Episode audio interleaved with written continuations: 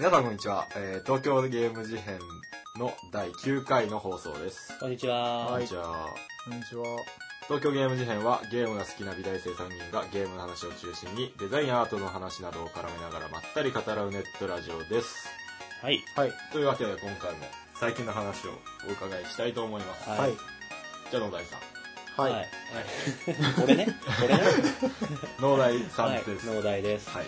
そうですね、最近というか、えっ、と、ちょっと前に動物の森が発売になりましたりましたね 3DS 版、3DS 版の。うんで、それを買って、毎日ちまちまやってるわけなんですけど、はい。やばいね。うんもうね、時間がね。もう時間が持ってかれる持ってかれる。本当に。1日100時間あっても足んないと思うぐらい。いや、全然足りてない。いやいや本当に100時間っておかしい。本当に3日、3日分のよ凝縮されてる。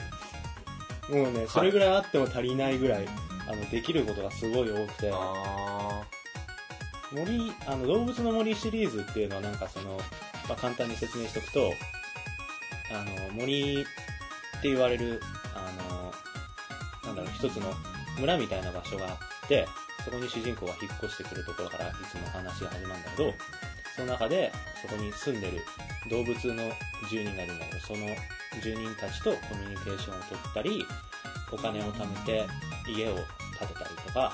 しながら、まあ、まったりと遊ぶ感じのゲームなんだけど、もうね、あの俺64番からずっとやってんのさ、えすげえ。最初64だったんだけど、もうね、やばいっすわ。今回はなん言葉になってない。もうね、あのね、あれなんですよ。ん？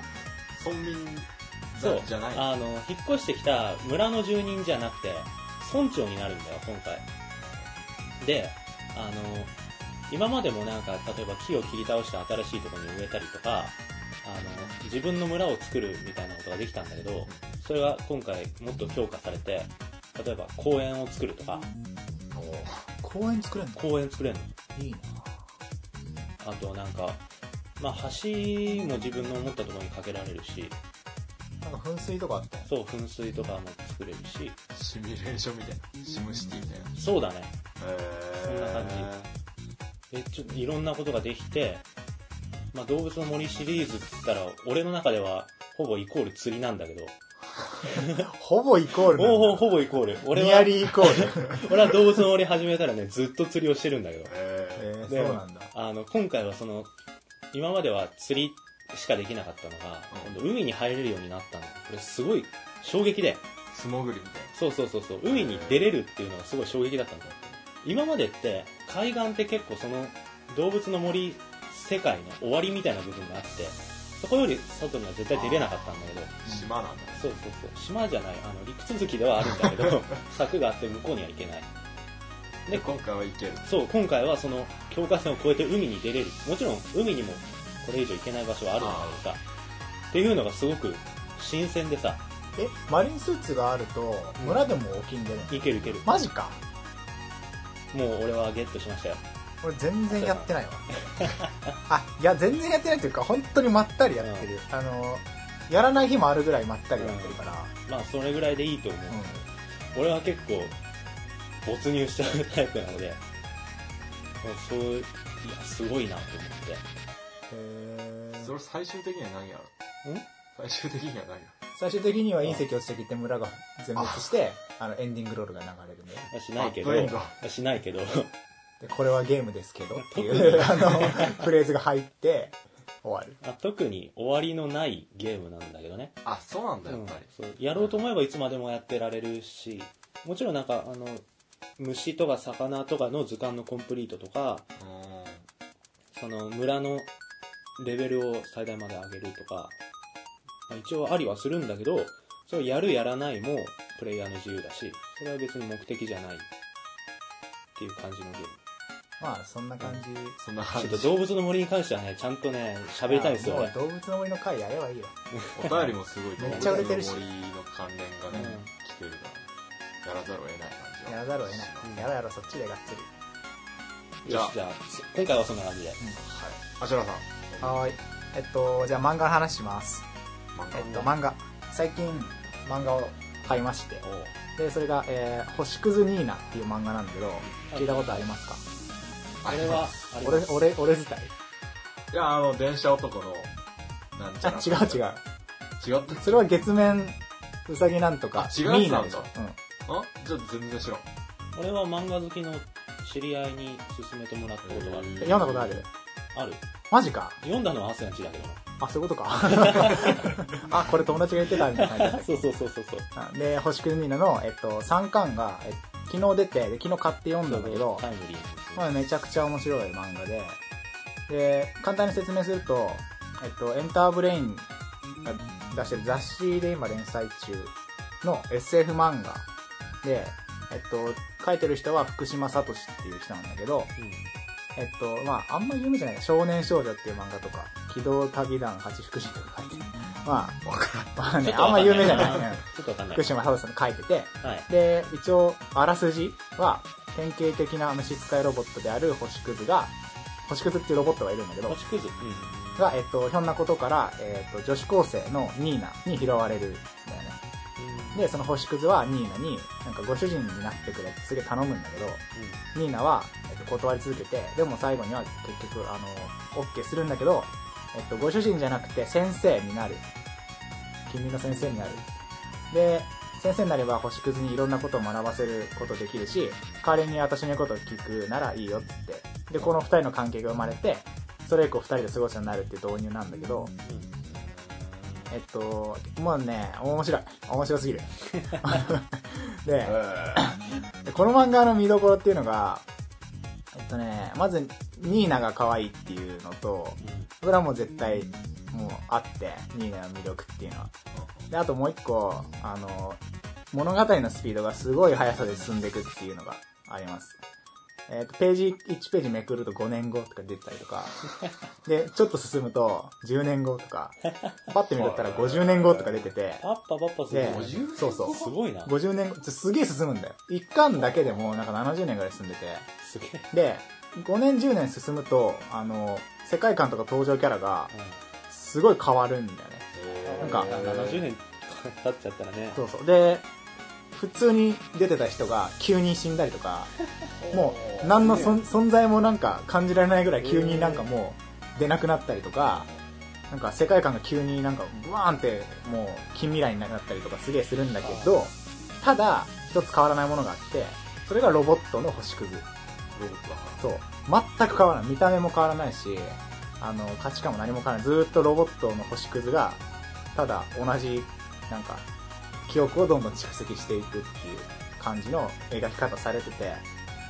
で、基本的には、その、読者、読んでる人が、星屑と、あと普通のその辺の登場キャラの視点をこう交互に行き来するから、あの、例えば星屑はロボットだから、まあ、時間どれだけ経っても老いることないし、記憶を忘れることもないし、だからなんか、星屑視点で読んでるときは、すごいなんか、時間が圧縮されてる感じ星屑がすぐこう、めっちゃ昔のことを思い出して、喋、あの、反数して喋ったりとか、あの、するから、あの、だからページ的にもちょっと前のことみたいな。だからああー、面白いね。なるほどね。星屑ポロって言うけど、それは読者も同じで、ページちょっと戻れば50年前の話。なんだけど、そのシーンによっては、その時代を生きてるキャラクターにも視点が移るから、なんかその、不思議な感じ？普遍的な視点と、その局所的なキャラクターの視点が両方味わえる不思議な感覚に陥るっていう漫画で。で、なんか、帯があるじゃん、漫画とかよく。あれに、タイムスキップコメディって書いてあるんだけど、タイムスケープ？タイムスキップコメディ。えっと、スキップしかどんどん。要は、10年後、50年後、100年後っつってタイムスキップどんどん進んでいくことで、それで生じるその星屑と登場人物のなんか関係性の変化とか、時間がバーンって飛んだことによる登場人物同士の関係性が変わったりとか、そういうのがすごい絡み合ってて面白いという漫画で、はい。星屑ニーナ。ニーナちゃんはね、女子高生普通の活発な女の子。それじゃあもう最初しか出ないってこそれはもう、それは100年とか経っちゃうとまあそうなるただ星屑は、もうニーナのセリフとか完璧に覚えてて、教えてもらったことを。で、ちょ、ちょっと話すと、それで、例えば何百年後とか言って、急にニーナに夫がいて、何百年後とかすぐもういなくなるんだよ。で、二人とも死んでるんだけど、あの、ニーナ、で、そう100年後とかに星屑を見つけた男の子が、星屑が覚えてるとか映像で記録してるニーナに惚れて、で、お男の子がその星屑の次の主人になるんだけど、その男の子は星屑が覚えてるニーナに恋をして、ニーナさん、ニーナさん、ああ、ニーナさんっつって、いろんなことをして、どんどんどんどん、その星屑の記憶の中のニーナさんを知っていくんだけど、で、その、その男の子も、あ、これじゃダメだっつって、なんか、ちょっとニーナさん好きすぎてもダメだから俺忘れる旅に出るわって旅に出るんだけど、したら急に15年後とか出て、もうその少年めっちゃ大人になってて、で、なんかキャラもすげえ変わってんだけど、なんか、まだニーナさんだ、どうたらこうたらとか言うんだけど、で、その男の子を好きな女の子が現れて、その男男の子好きなんだけど、そいつはニーナさん、ニーナさん言ってるから、ニーナってどんなやつなんだよっつって星屑探し当てて、星屑に、なんか、ニーナのこと聞こうとするんだけど、その女の子は、えっ、と、ニーナが好きな男の子とすご、男の子のことをすげえ星屑に聞くんだよ。なんかもうこんがら。そうなんかこう、もう、いや、それは時間が戻りはしないんだ。しそうだね、どんどん進んでいくんだけど、で、スキップスキップどんどん進んでいく。それが面白くて、一巻で70年ってすごいよな。やばいでしょ。やばいね。名探偵コナンだったら下手したら1日進まない。で、それがめちゃくちゃ面白いんだよね。どうなんだろうねなんか単行本でそういうのをやるのと紙面でああ、毎週違うかもね。どっちがいいんだろうな紙面で見たことある？ない。単行本派。どうなんだろう分かりづらすぎるから紙面だとどうだろうね。紙でも面だと1個が長いんだよ。26ページぐらいあって。で、格付きか月間で、年に1個しか単行本が出ない。めっちゃ面白いんだよ、これ。えそれの3巻がもうさらに面白いっていうね。1巻の終わりで、え、これ、ここはこのやり方でやっちゃうともうないんでしょ？と思ったら2巻でちょっと違う感じになって、で、3巻で、2巻で、これはもう続きねえわと思ったら、さらに、なんか上回る面白さを上回る展開に来てね。で、タイムスキップってキーワードが1巻2巻と対になってて、今度はみたいな。めっちゃこれはもう、めっちゃ面白いよ。やばい。ので、まあ、なんか、時間ある人は読んでみてもいいかなと思います。ありがとうございますじゃあ最後にはい、ジミーさんじゃあジミーさん。お願いします微。妙なオープニングトークなんですけど Windows 8お、に変えまして、話話題の。そう。さすが。すぐ変えたんですね。早い早い。ダウンロード版だとうん。優待。ん。優待？いろいろありましてかなり安く買えるってことで、へー。3000円台になるへー3000円台リーズナブルっていうか、安いな。めちゃくちゃ安いも、そそ3000円台って。その通りが安かったからでしょ、それ。で Windows Store っていうアプリがさデフォルトで入っててそこで集金しようっていう魂胆なんだほうけどほうほうほう。そうなんだそう、俺もアスヤもどっちかっていうと Mac 使ってるあから、ちょっとその話詳しく聞きたいな。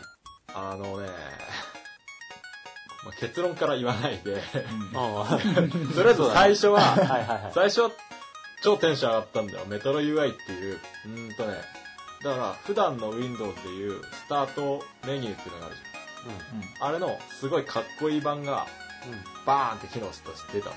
それがメトロ UI っていう名前なんだけど、たまたま。そうだね、あの、結構報道とかでもバンバンそれは露出してたから、イメージはつける。四角が並んでる、あれそでしょ？うそうそうそう。赤とか緑とか青とかの。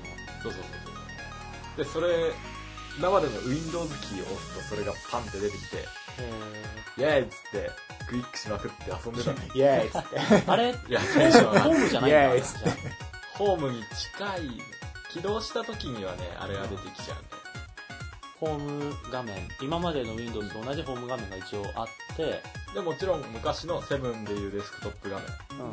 あの、フォフォルダー管理とかの画面もありまして、で、使ってたんだけど、もうね、その2日後ぐらいには、すごいショックなことがありまして、うん。ショック。は何？うい、気づいてしまったんですよ。はい。自分がメトロ UI に飽きてきてる。はい。だから飽きるってことは逆に言えば、本当に必要なものじゃなかったんだろうなそうだよね。そう。飽きるユーザーインターフェースに飽きるってどういうこと最初は楽しいんだよ、本当に。今までと全然違うし、かっこいいから、ポチッつってパッてなって切り替えるのとか楽しいし、ウケるな、それ。それ確かにショックだな。ユーザーインターフェースが飽きるって、確かに装飾でしかなかったってことなんだよ、多分。使いやすいとかではないってこと？あのね、最初便利だなって思ってたんだけど、やっぱそれもちょっと違くて、うん。実際、デスクトップの方使っちゃう感がね、すごいある。うん。それ、あれ、まあダメじゃん、それ。ちょっと俺的には残念だったんだけど、うーん、やっぱタッチかな。あそうだよあれだってタッチに対応したんだよね8ってうんタッチ操作に、のタッチ向けのデバイスで、あれを入れるんだったらいいかなと思う。タブレットだとわかんない。そう、タブレットで。ああジミーのパソコンはさタッチは対応して。タッチじゃないよね全然対応してない。じゃないの？え、でもさ、でも、UI それ、UI としてはさ、普通にマウスで操作する人が飽きるのは作っちゃダメ。です。そうなんだよ。てか飽きるっていう概念が UI に入ってくるってすごいよね。ちょっと面白いね、それ。UI って要するにさあのテレビでチャンネル変えるのに飽きたみたいなことでしょ？ただ、そのチャンネル変えるのがめちゃくちゃ最初は楽しい。楽しいけど チャンネル変わるときなんかすごい画面がブオンって動いたりして超かっこいいとか思ってるけど途中で飽きるみたいな、まあ普通のチャンネル切り替えでいいやみたいに思っちゃうってことでしょ。ただ言っとくと、別に、セブンに戻したいとは全然思ってないし、ん。あの、劣化じゃないとは思うんだよね。別に、あの、あわざわざそれを自分で使おう使おうと思って使わない限りは、メトロ UI あってもなくても一緒だし、別にマイナスにはならないからあるから、別に最悪とかすごくなんか悪いとかそういうのではないんだけど、メトロ UI は超ウケる。違った。飽きちゃったっていうあれだけさ、すごいなメトルはやべえ。ずっすごいすごいそうなんだちょ、あの、家電量販店で触ってきたメトルはやべえっす、マジでって言って、買ったっつってたのに、2日で本当ね。インターフェースに飽きるっていう。ちょっとその概念は新しいなじゃあまあそんな感じで。はい。えーっとですね。じゃあ今回のテーマは何とということで、なそうですね。んなんとというなんこととで。ということで、はい。一応その本当になんとなんです。ツイッターとかでも一応告知はしてたけども。そうなんです。はい、じゃあジミーさんお願いします。言っちゃってください。テーマは、エヴァンゲリオン新劇場版9はい。ということで。よっ。いやついに公開。おめでとうやばいね。ついにえ公開され、どんくらい待った？え、もう、歯の時からだ歯からかたくら、さん。3年ぐらい。3年だよ。そうだっけそんな。いや俺はそんなに待ってないんだけどさね、あのー、さっき、エヴァンゲリオンの、えー歯が、金曜ロードショーではい。公開されてまし、さっきってて言っちゃったけどあ、いいんじゃないそう。で、えー、見て、その話をちょっとしつつ、後半では、エヴァンゲリオン Q を見た人たち、見た我々の話を、見終わった後、見た直後の生の。生の。まあ途中で一回間が空くんだよね。見る前の僕たち。今見る前です。 before です。の、ビフォー使用前ですまだ見てない人たちだな。使用前使用後のこの感じ。ゃあ、うん見てない状態で、ちょっと話しましょう。話しましょじはいじゃあ今回はそんな感じで。はい。よろしくお願いします。よろしくお願いします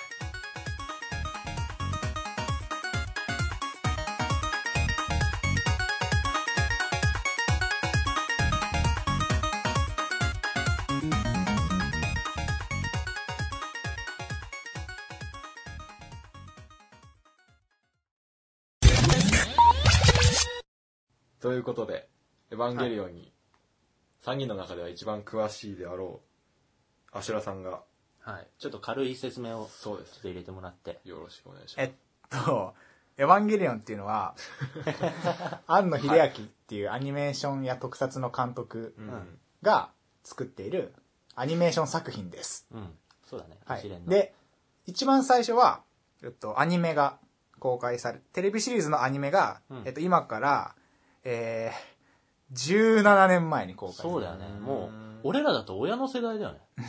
俺3歳だ。この3歳。3歳。うん。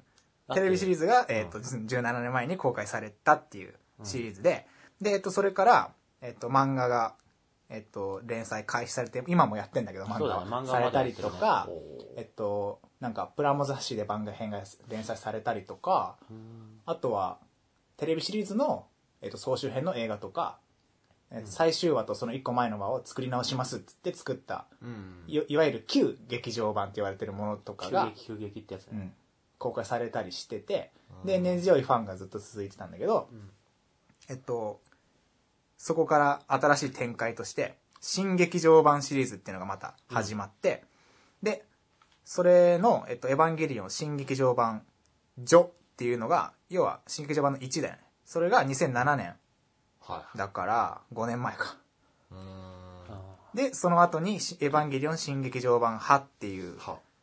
新劇場版シリーズの2が、えっと、その2年後の6月か。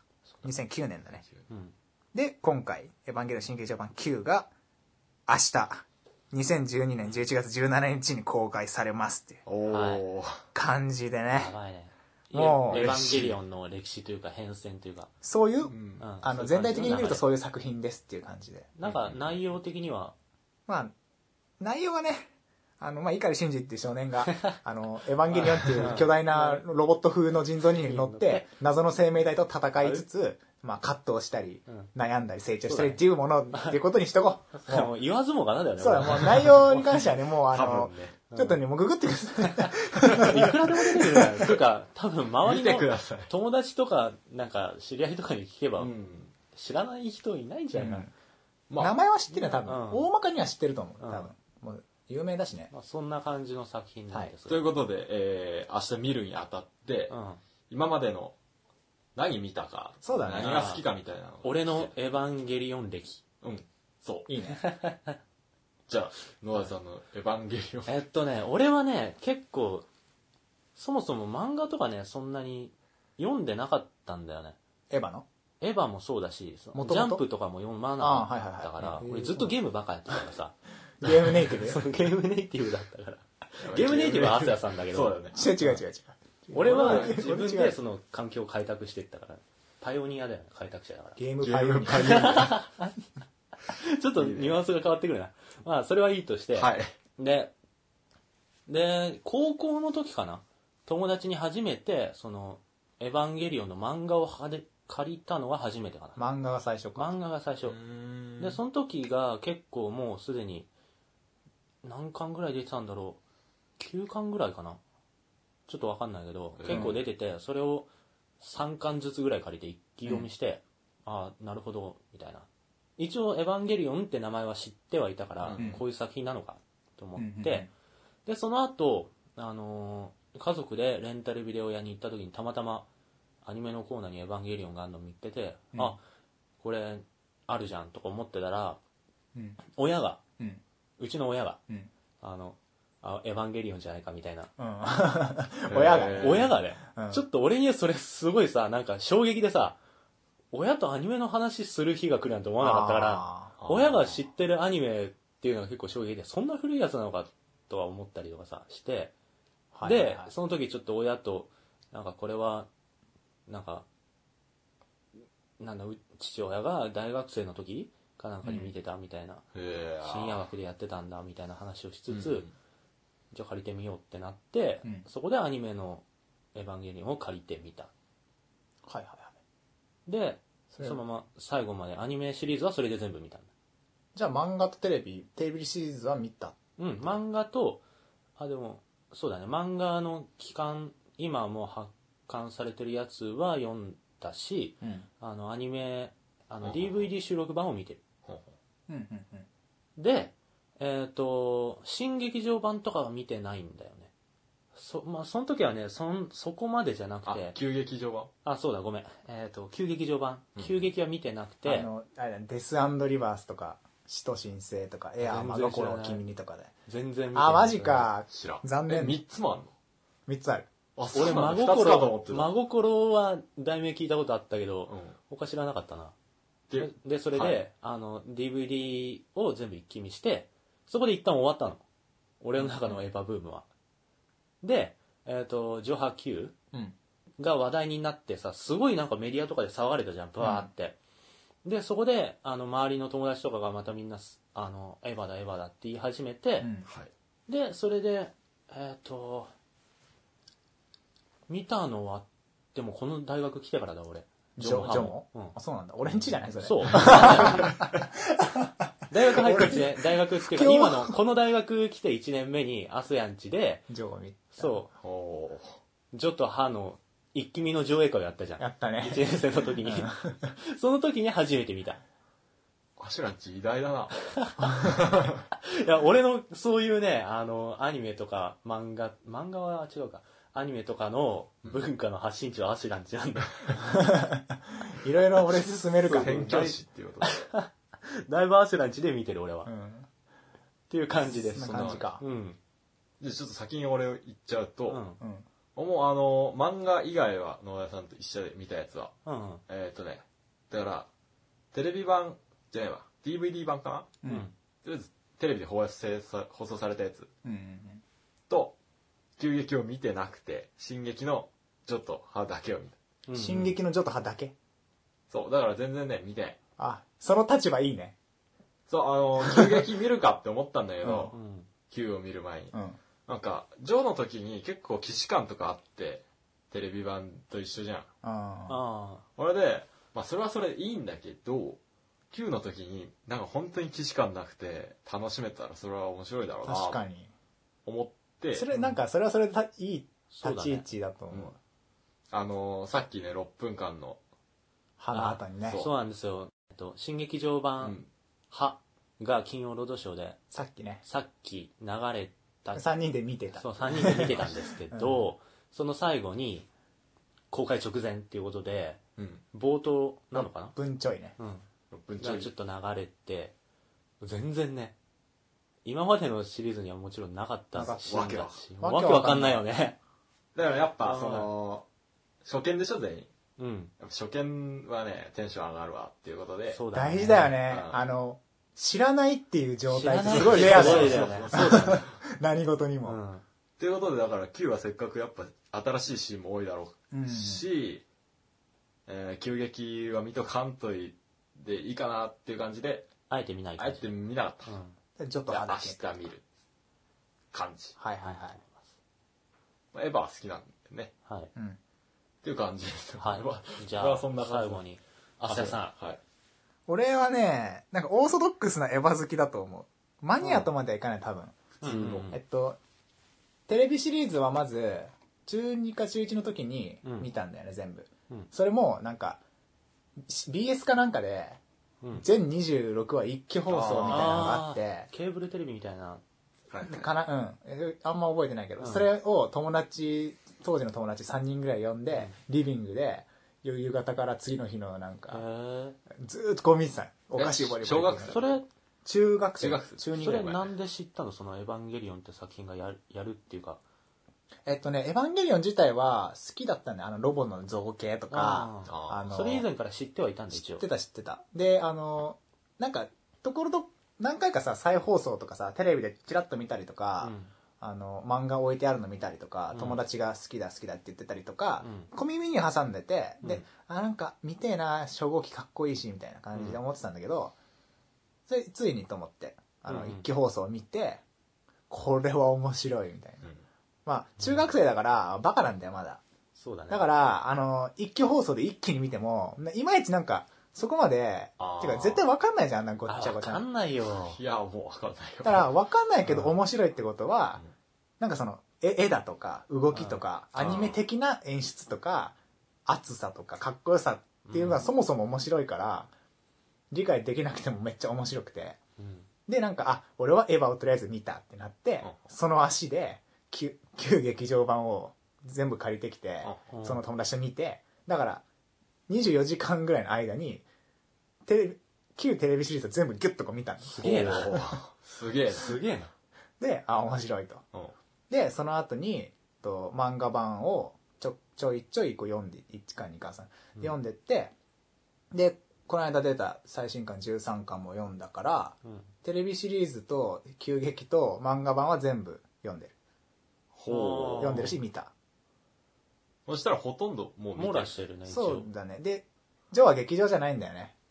ああの見ようと思ってたんだけど岡山だったからあのーなかっなかった。た。そう。なかったなかった。ジョってね歯はすごい公開したけど、ジョってそんななくて俺が住んでるところの近くにはなかったんだよちょっとあのうん遠出しないとダメだったからでまだ中3とかだったしはいなんか面倒くせえと思って見なかったんだけどで「は」が公開する結構前に「ジョー」っって言って見て、うんで、歯が楽しみだなっつって。で、歯は、あの、劇場で5回見た。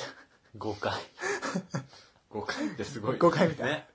あと5回目とかどういう感じよ。あの、あの、二回と1か回目はうん興奮だよね。うん2回目はじっくりだよね。それもわかる。そうだね。3回目は確認だよね。いや、終わりでしょ、確認でじゃあ。4回目は寝るよね。じゃあ5回目何する？5回目？音を聞く。やばいね。贅沢すぎんだろ、それ。その時ね、ちょっと5倍、回はちょっと。5回はおかしい。すげえ、リアルに5回で。もまあ、そこ、そこまで楽しかった。面白かった好ねきだったってこと。で、歯の DVD 出た時も、発売日に友達集めて、ちょっと歯のブルーレイ一気見会とかやったりとか、もう好きだね。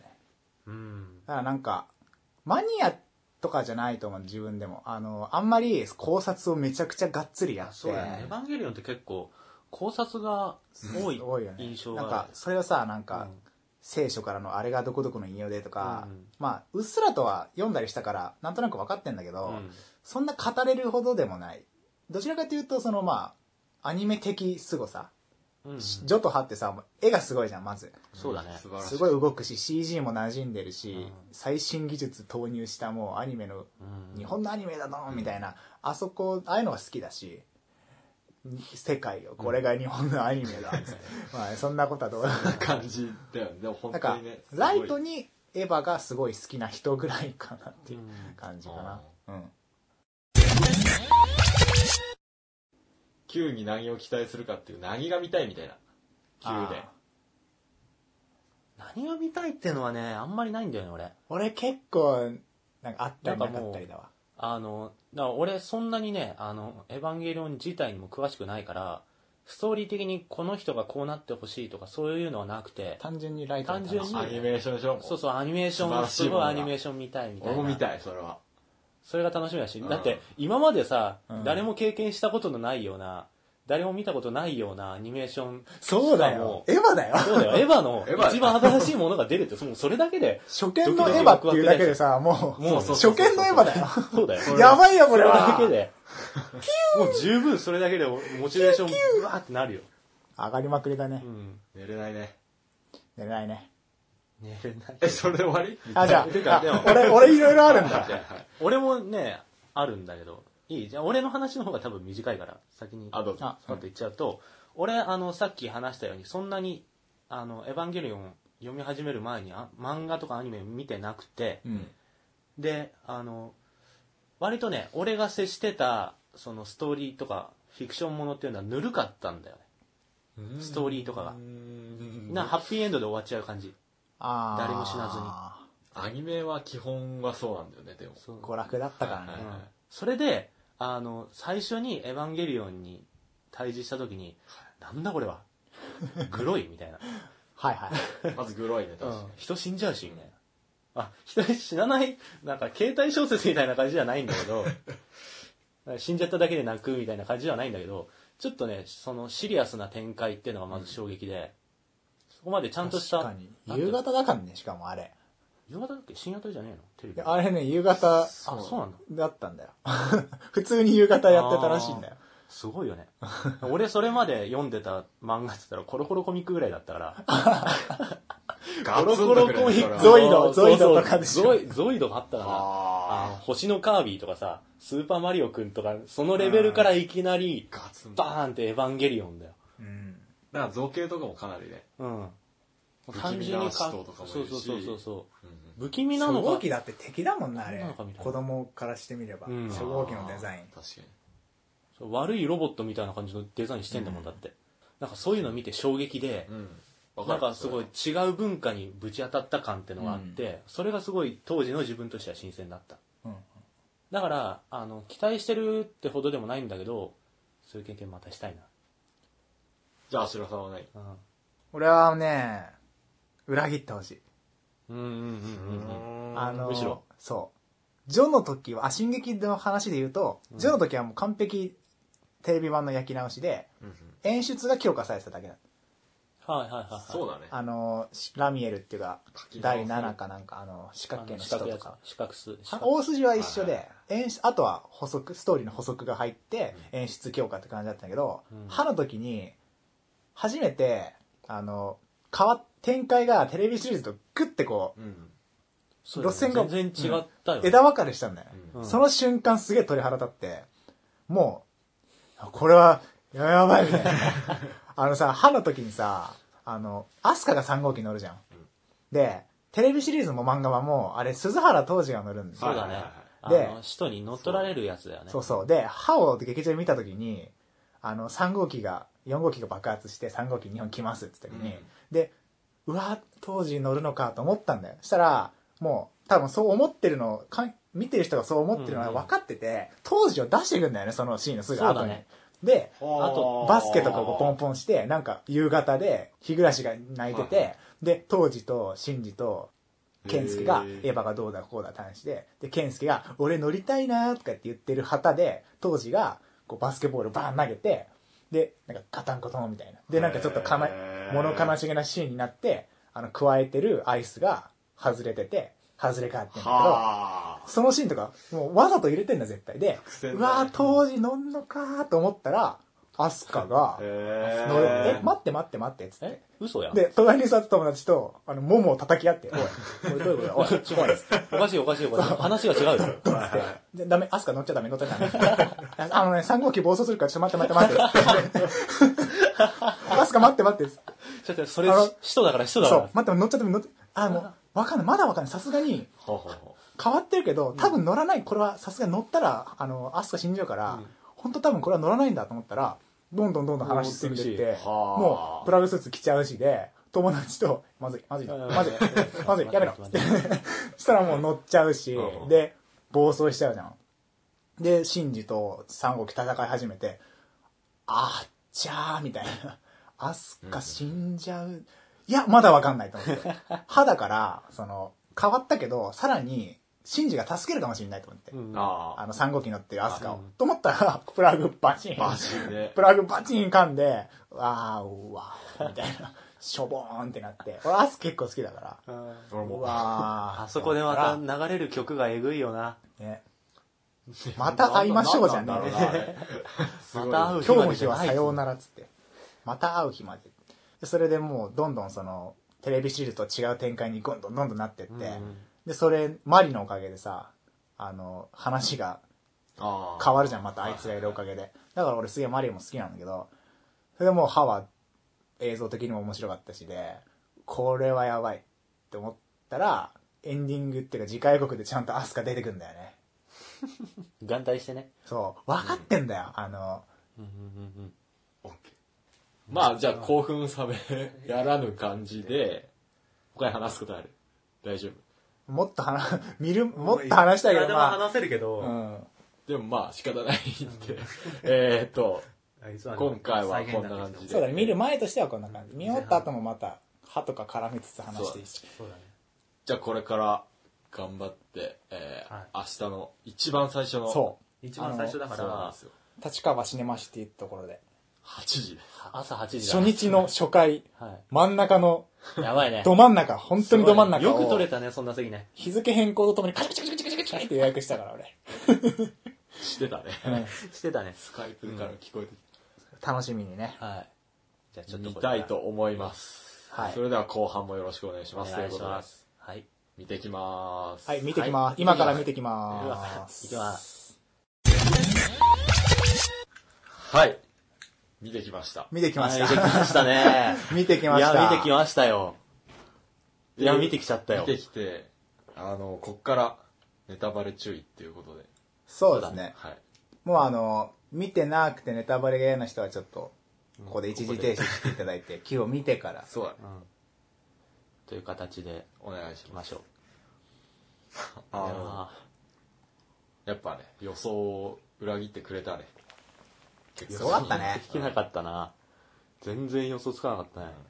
どうだった？率直に。超面白かったですね。おううん。あの、大好きだね、あれは。おうはい。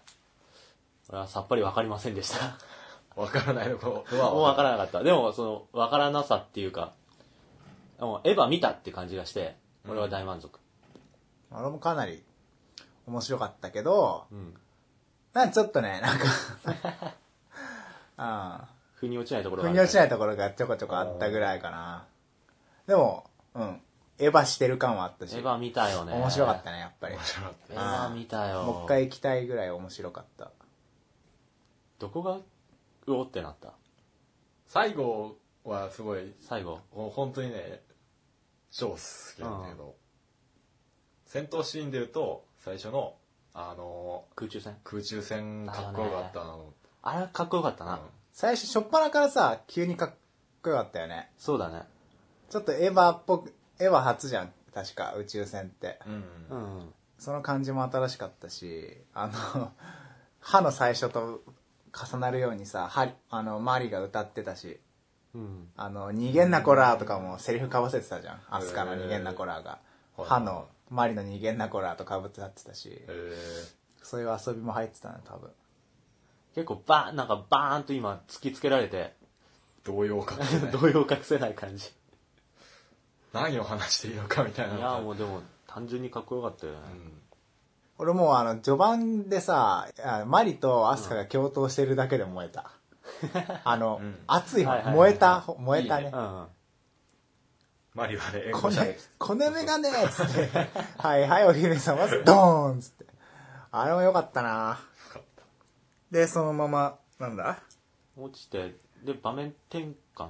そう、で、シンジがこう目覚めるんだけど、うんあれもさ、俺最初平行世界かと思って、アスカいるしね。アスカいるし、なんかみんな姿違うし、喋り方もなんか違うから、あーなんか、別世界来たこれとか思ったけど、14年後。いやーでも、そう、14年後って言われるまですごいなんか緊張感があった。うん。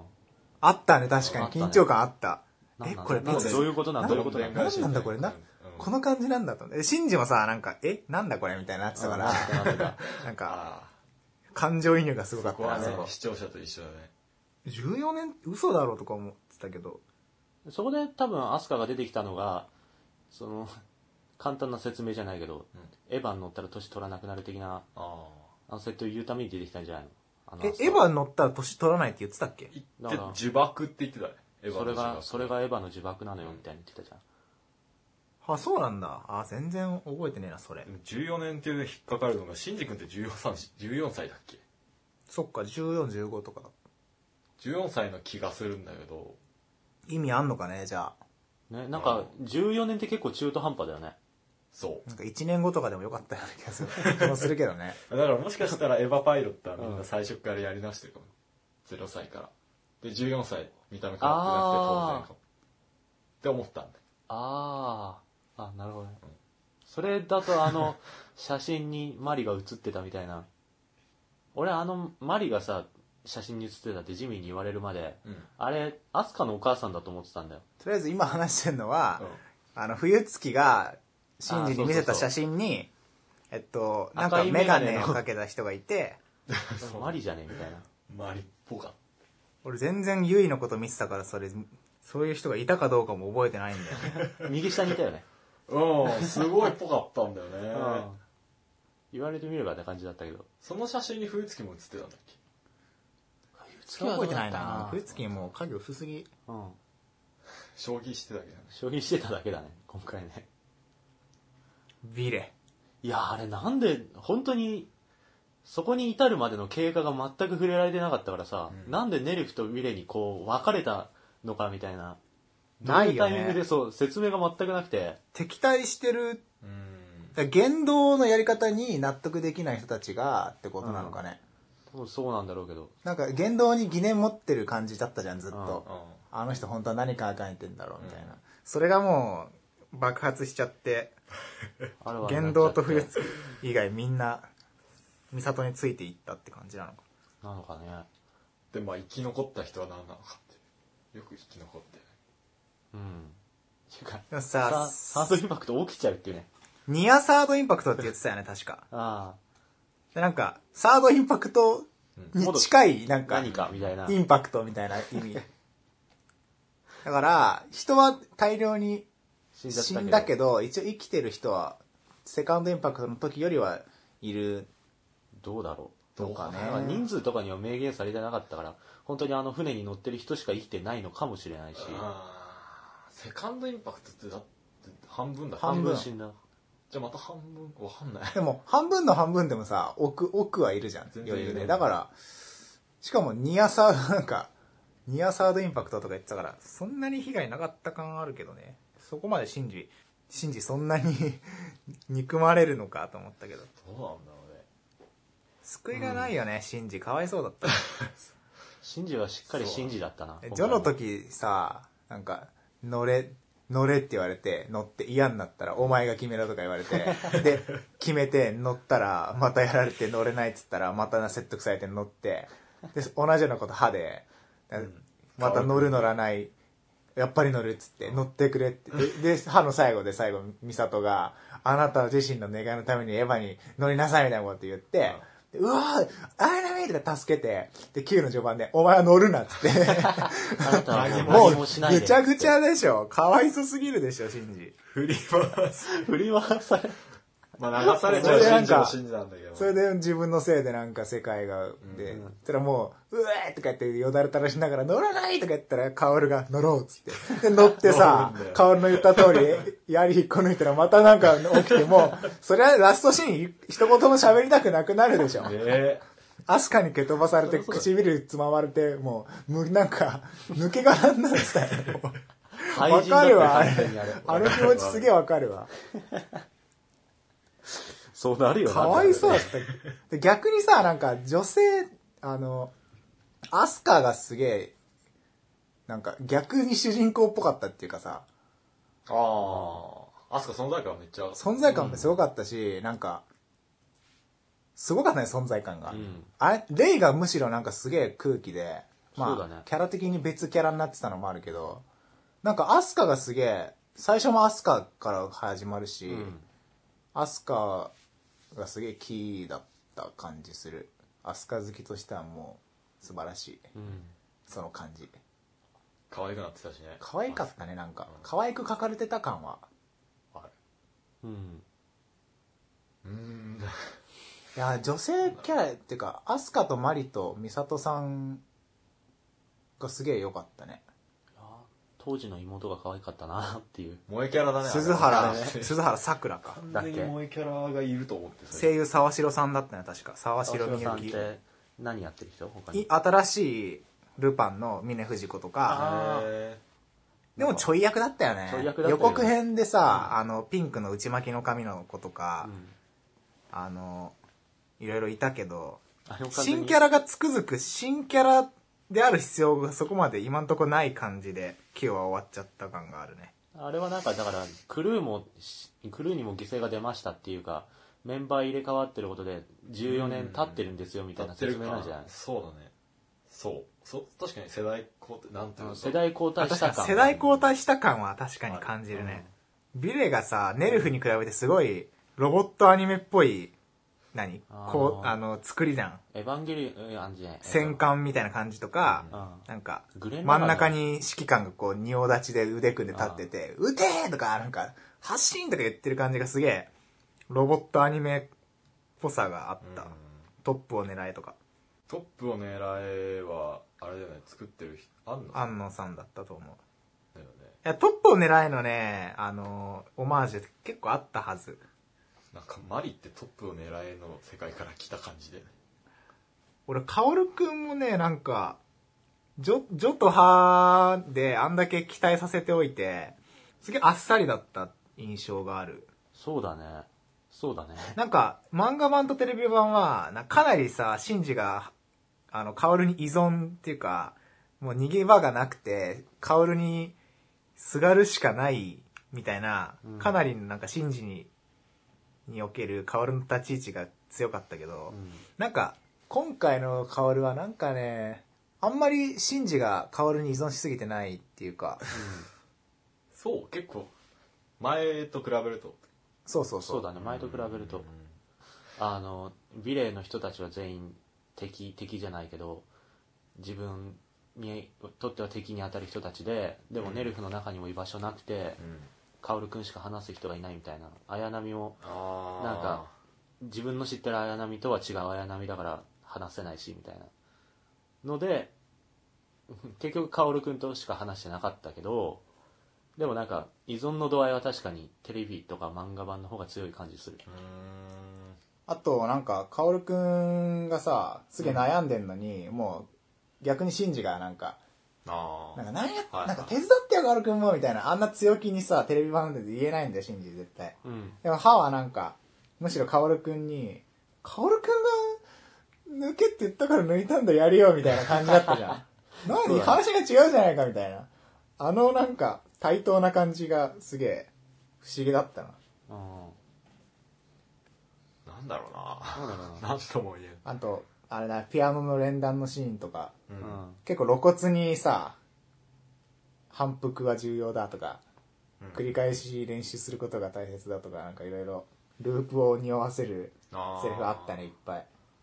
それでね。次の最後の新劇場版のタイトルがう「新エヴァンゲリオン劇場版」なんだよね、んはい。うん。それでタイトルのフォントが「エヴァンゲリオン」っていう元々の文字列にな戻ってるって言うんでしょ？えとおが、あの、本来のうん、あの、表記に戻ってて、はいで、エヴァンゲリオン新劇場版じゃなくて、新エヴァンゲリオン劇場版だから、多分古い方の劇場版を意識してるんじゃないのかな。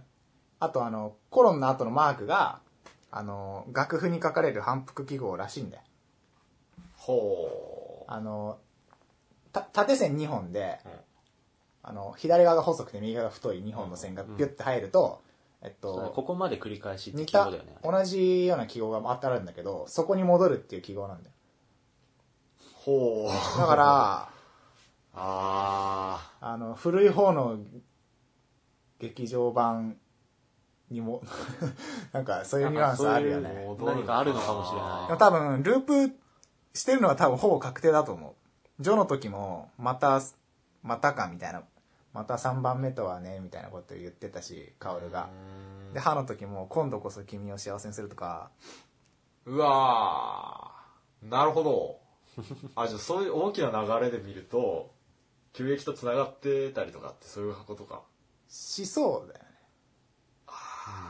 でさ、急激、あ、二人とも見てないんだっけ？急激一応補足で言うと、急激の一番最後に、あの、まあ、ちょっとネタバレかもしれないんだけど、うん。あの、インパクト的なものが起きて、あの、海が真っ赤になるんだよ。うん。そこで？そう。えそれまで海青かった青かった。テレビシリーズも漫画版も海は青いんだよ。そうだね。で、ラストのあのサードインパクトで海が赤くなるんだけど、新劇場版は最初から海が赤い。ほそうだね。さらに、ループ設定を匂わせる顔のセリフとか、いろいろあるから、ーやばいね。やばいじゃん。多分もうループは確定なんだけど、俺9でなんかそのループ設定の説明来るかと思ったら、露骨には説明せずに、その連弾でのまた顔のセリフとか、その辺で説明してきたね。もう説明されてないけど。最後までそれ説明なしでいくっていうことも考えられなくないしねまあでもタイトル、次で一応なんかあるんじゃないかな。ああ、で、その一番最後のさ、赤いーボロボロのなんか砂漠みたいな砂漠みたいなところをシンジとアスカとレイが歩くみたいな。あれもね、すげえ急激のラストを彷彿とさせたね。へえそうなんだ海赤くて赤っぽい世界に二人しかいないっていう。でう、んあの、あれって思って、そうパンフレットに載ってる絵を見直すと、足跡がね、2列なんだよ。一番最後のシーン。あれ3人いたのにそう。あれ本当だだから、アスカがシンジの手を握って一緒に歩いてるから、うんアスカとすげえ遠くの方まで歩いてて手前からすごい足跡あるんだけど、2列なんだよ、足跡が。足跡だけ見ると2人が歩いてるように見えて、うんこれなんか意図あんのかな？はあなんかおもし面白いんだよ、こういうの。あの、シンジとアスカは2人一つで、みたいな。そういう描写になってんのかもしんない。わかんない。何も考えずになんか。あの作品でそれがあり得るからねそういうななんか特に意図がない玄道はさずっとあの昔の女の人を忘れられずにずっと行動してるけどうん。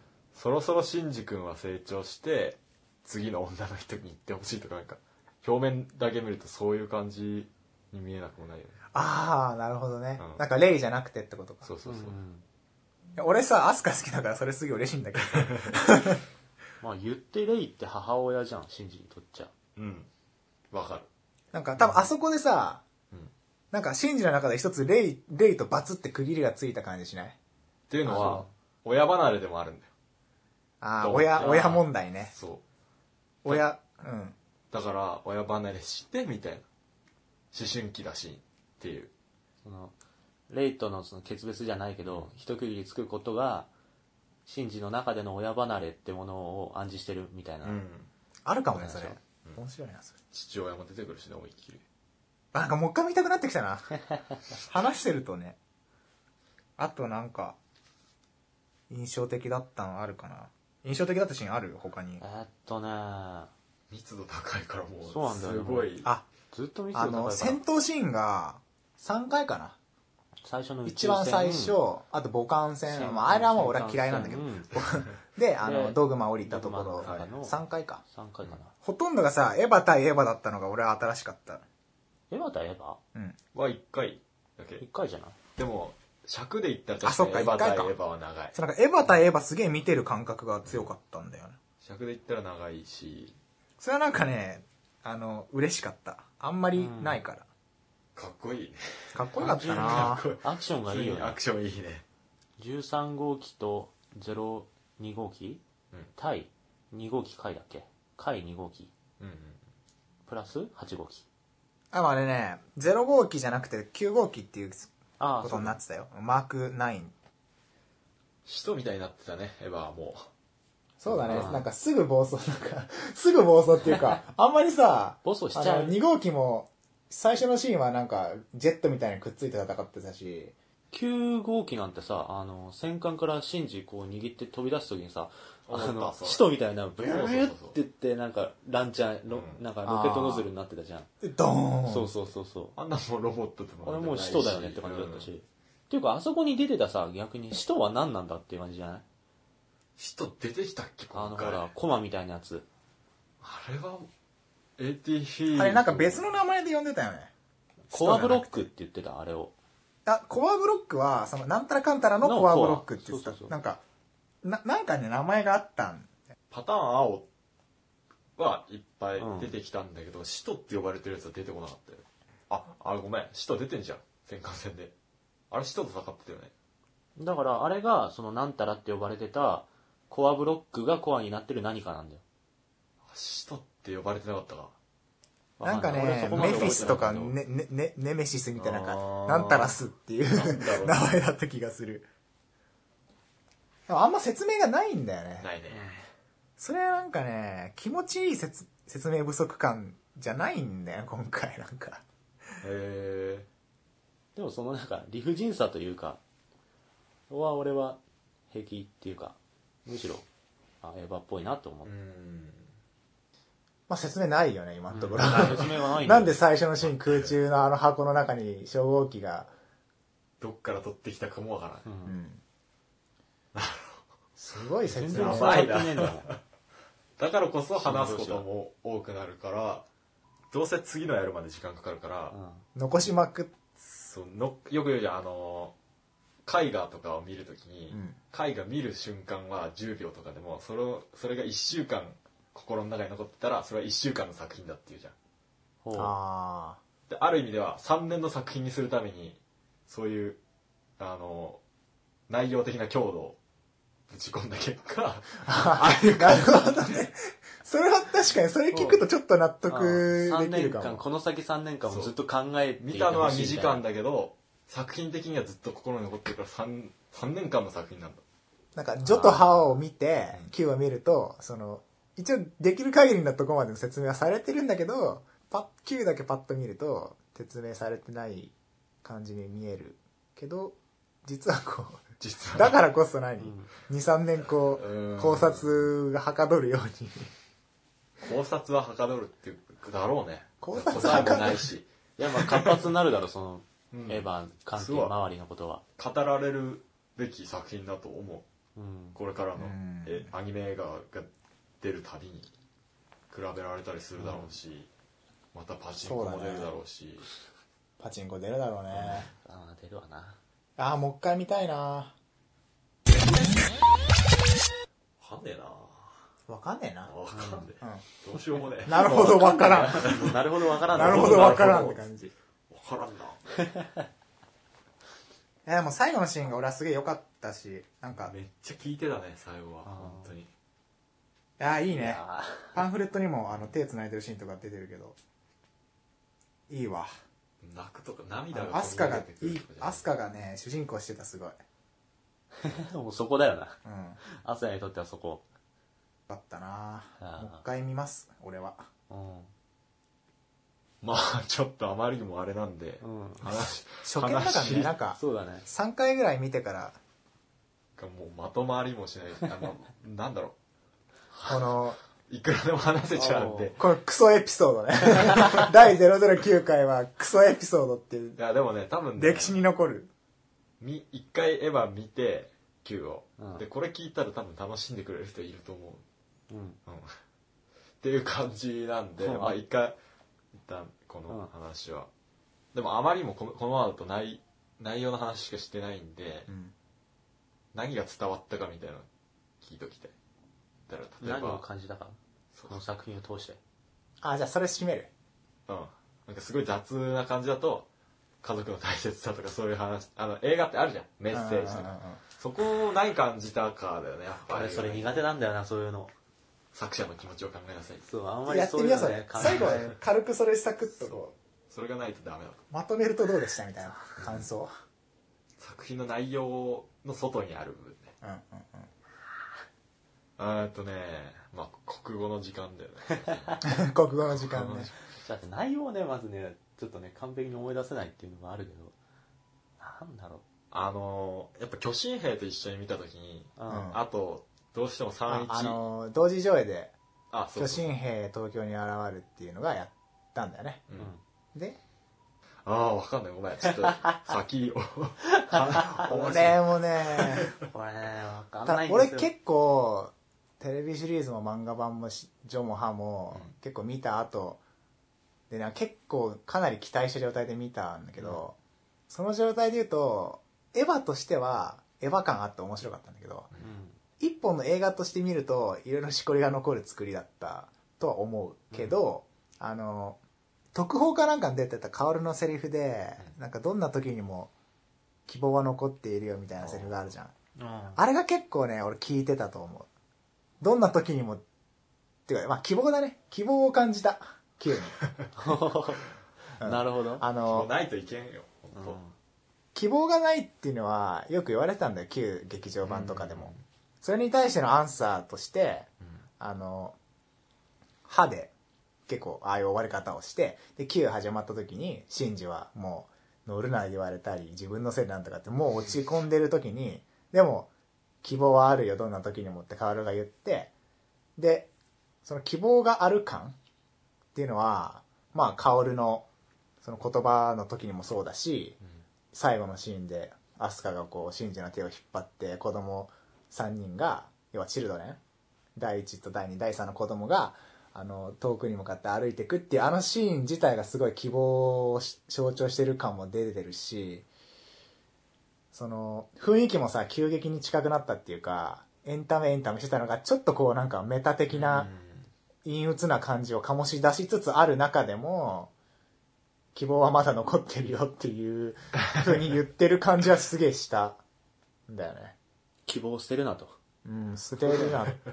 捨てる、うん、残ってるよっていう、まさに、その特報とかに出てる、希望は残ってるよ、どんな時にもねっていうのは、Q の内容言ってるような気がする。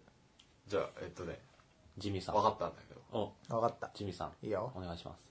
あのー、居場所かな？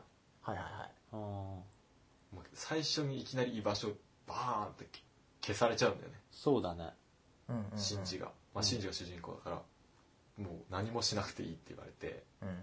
みんなね、親切だった人たちが、めっちゃ冷たいし、みたいな。そうだね。うん僕はここで何をすればいいですかって誰も答えてくんない。そうそうそ何もすんな、エヴァン飲んな、つって。うん。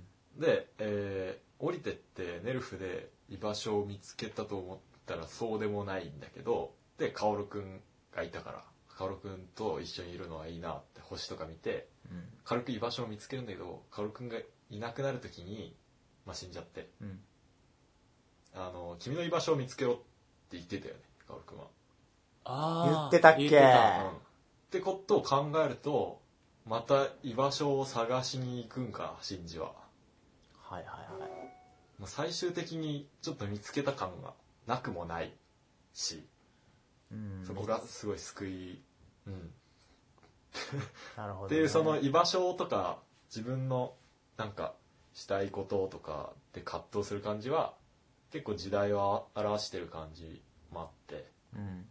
しかも日本社会を思いっきり。うん。うん。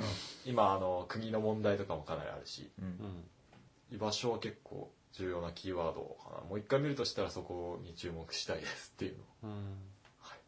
思いました。なるほど。でも野田さん俺ね。俺本当苦手なんだよこういうの。映画はもう完全に画面としてかっこよければいいみたいな感じで見てるから。それはもちろんある。だからあのそうだななんだろう。別になかったらいいんじゃない強いて言うならなんかすごい言われ尽くしてるかもしれないけど人間はエゴでしか動かないみたいな。ああそんな感じのことかな。ちょありふれたエヴァの感想としてはありふれたフレーズかもしれないけどエゴってどどういうところに玄道はもう完全にあれユイのためみたいなさ本当にユイに会いたいからっていう完全な自己中なエゴじゃん。あでリベ？リベだっけ？レベ？ビレ。ビレ。そう。ビレの人たちはごめん。ビレのさ人たちは美里さんとかはそれに賛同できない自分たちが欲しい未来が欲しいっていうエゴじゃん。うん。でシンジはシンジはあの中で唯一エゴを持ってない風な感じ。うん。まあ振り回されてるっていうか。かなりね。まあ綾波を助けたいっていうのはかなりあるけど。それは結局叶わなかったっていうんで。無に帰った感じそうで叩き潰されて。ね かわいそうかわいそう。振り回されて振り回されて最後抜け殻になっちゃってて。で最後それがあのもし次回ねなんかシンジが自分の意思で動き出すとしたらシンジ自身が自分のエゴを見つけるみたいな感じになるのかなとか。イコール居場所でありイコール希望であると、みたいなね。うまくまとめたね。いいね。そんな。面白いね。感じかなと。もう一回見たいね。見たいね。見ますわ。まあそんな感じで。そんな感じですね。素晴らしかったと。はい素みんなす晴らしかったばうんすば面白かった。面白かった。面白かった。しこりは残るけどね俺は。っていう回です今回は。うん。はい。ごめんなさい ちょっと。急にさ前回とかでソーシャルゲームの話で急になんかエヴァ Q 見てきましたって。ただなんか素人素人の感想かっこ笑いみたいなのを喋るだけの回になっちゃったけど、結果的には。たまにはねいいんじゃないですか。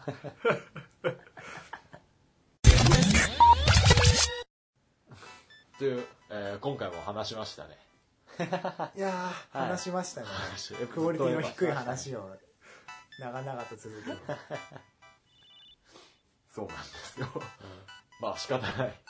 ということで。はい。ちょっと今回はお便りはたくさん前回の話が大反響でソーシャルゲームやっぱみんな興味あるんだね。お便りがたくさん来てるんですけれども、過去最高。うん、かな。うん。ちょっと紹介は今回は時間の都合上ちょっとなしでということで、えー、と次回以降またどんどん紹介していきたいなと思っておりますはい、えー、東京ゲーム事変では皆様からのお便りを募集しています。はい。しています。はい。本当に？まだまだしてます。ま溜まってますけど。随時。はい。えー、詐欺への質問やご意見、取り上げてほしい話など、何でもお気軽にお送りください。Twitter のリプライやハッシュタグ、シャープ、ゲーム事変でのツイート、メールにて募集しております。はい。メールアドレスは、えー、メールアドレスは、アドリスゲーム事変 at gmail.com ということなので、もうお気軽に。つづり綴りは gamejihen at gmail.com はい、はい。ゲーム事変 .com でということなのでよろしくお願いします、はい。えー今回も聞いてくださってあありがとうございます。りがとうございました、はいそれではまた次回お会いしましょう。さようなら。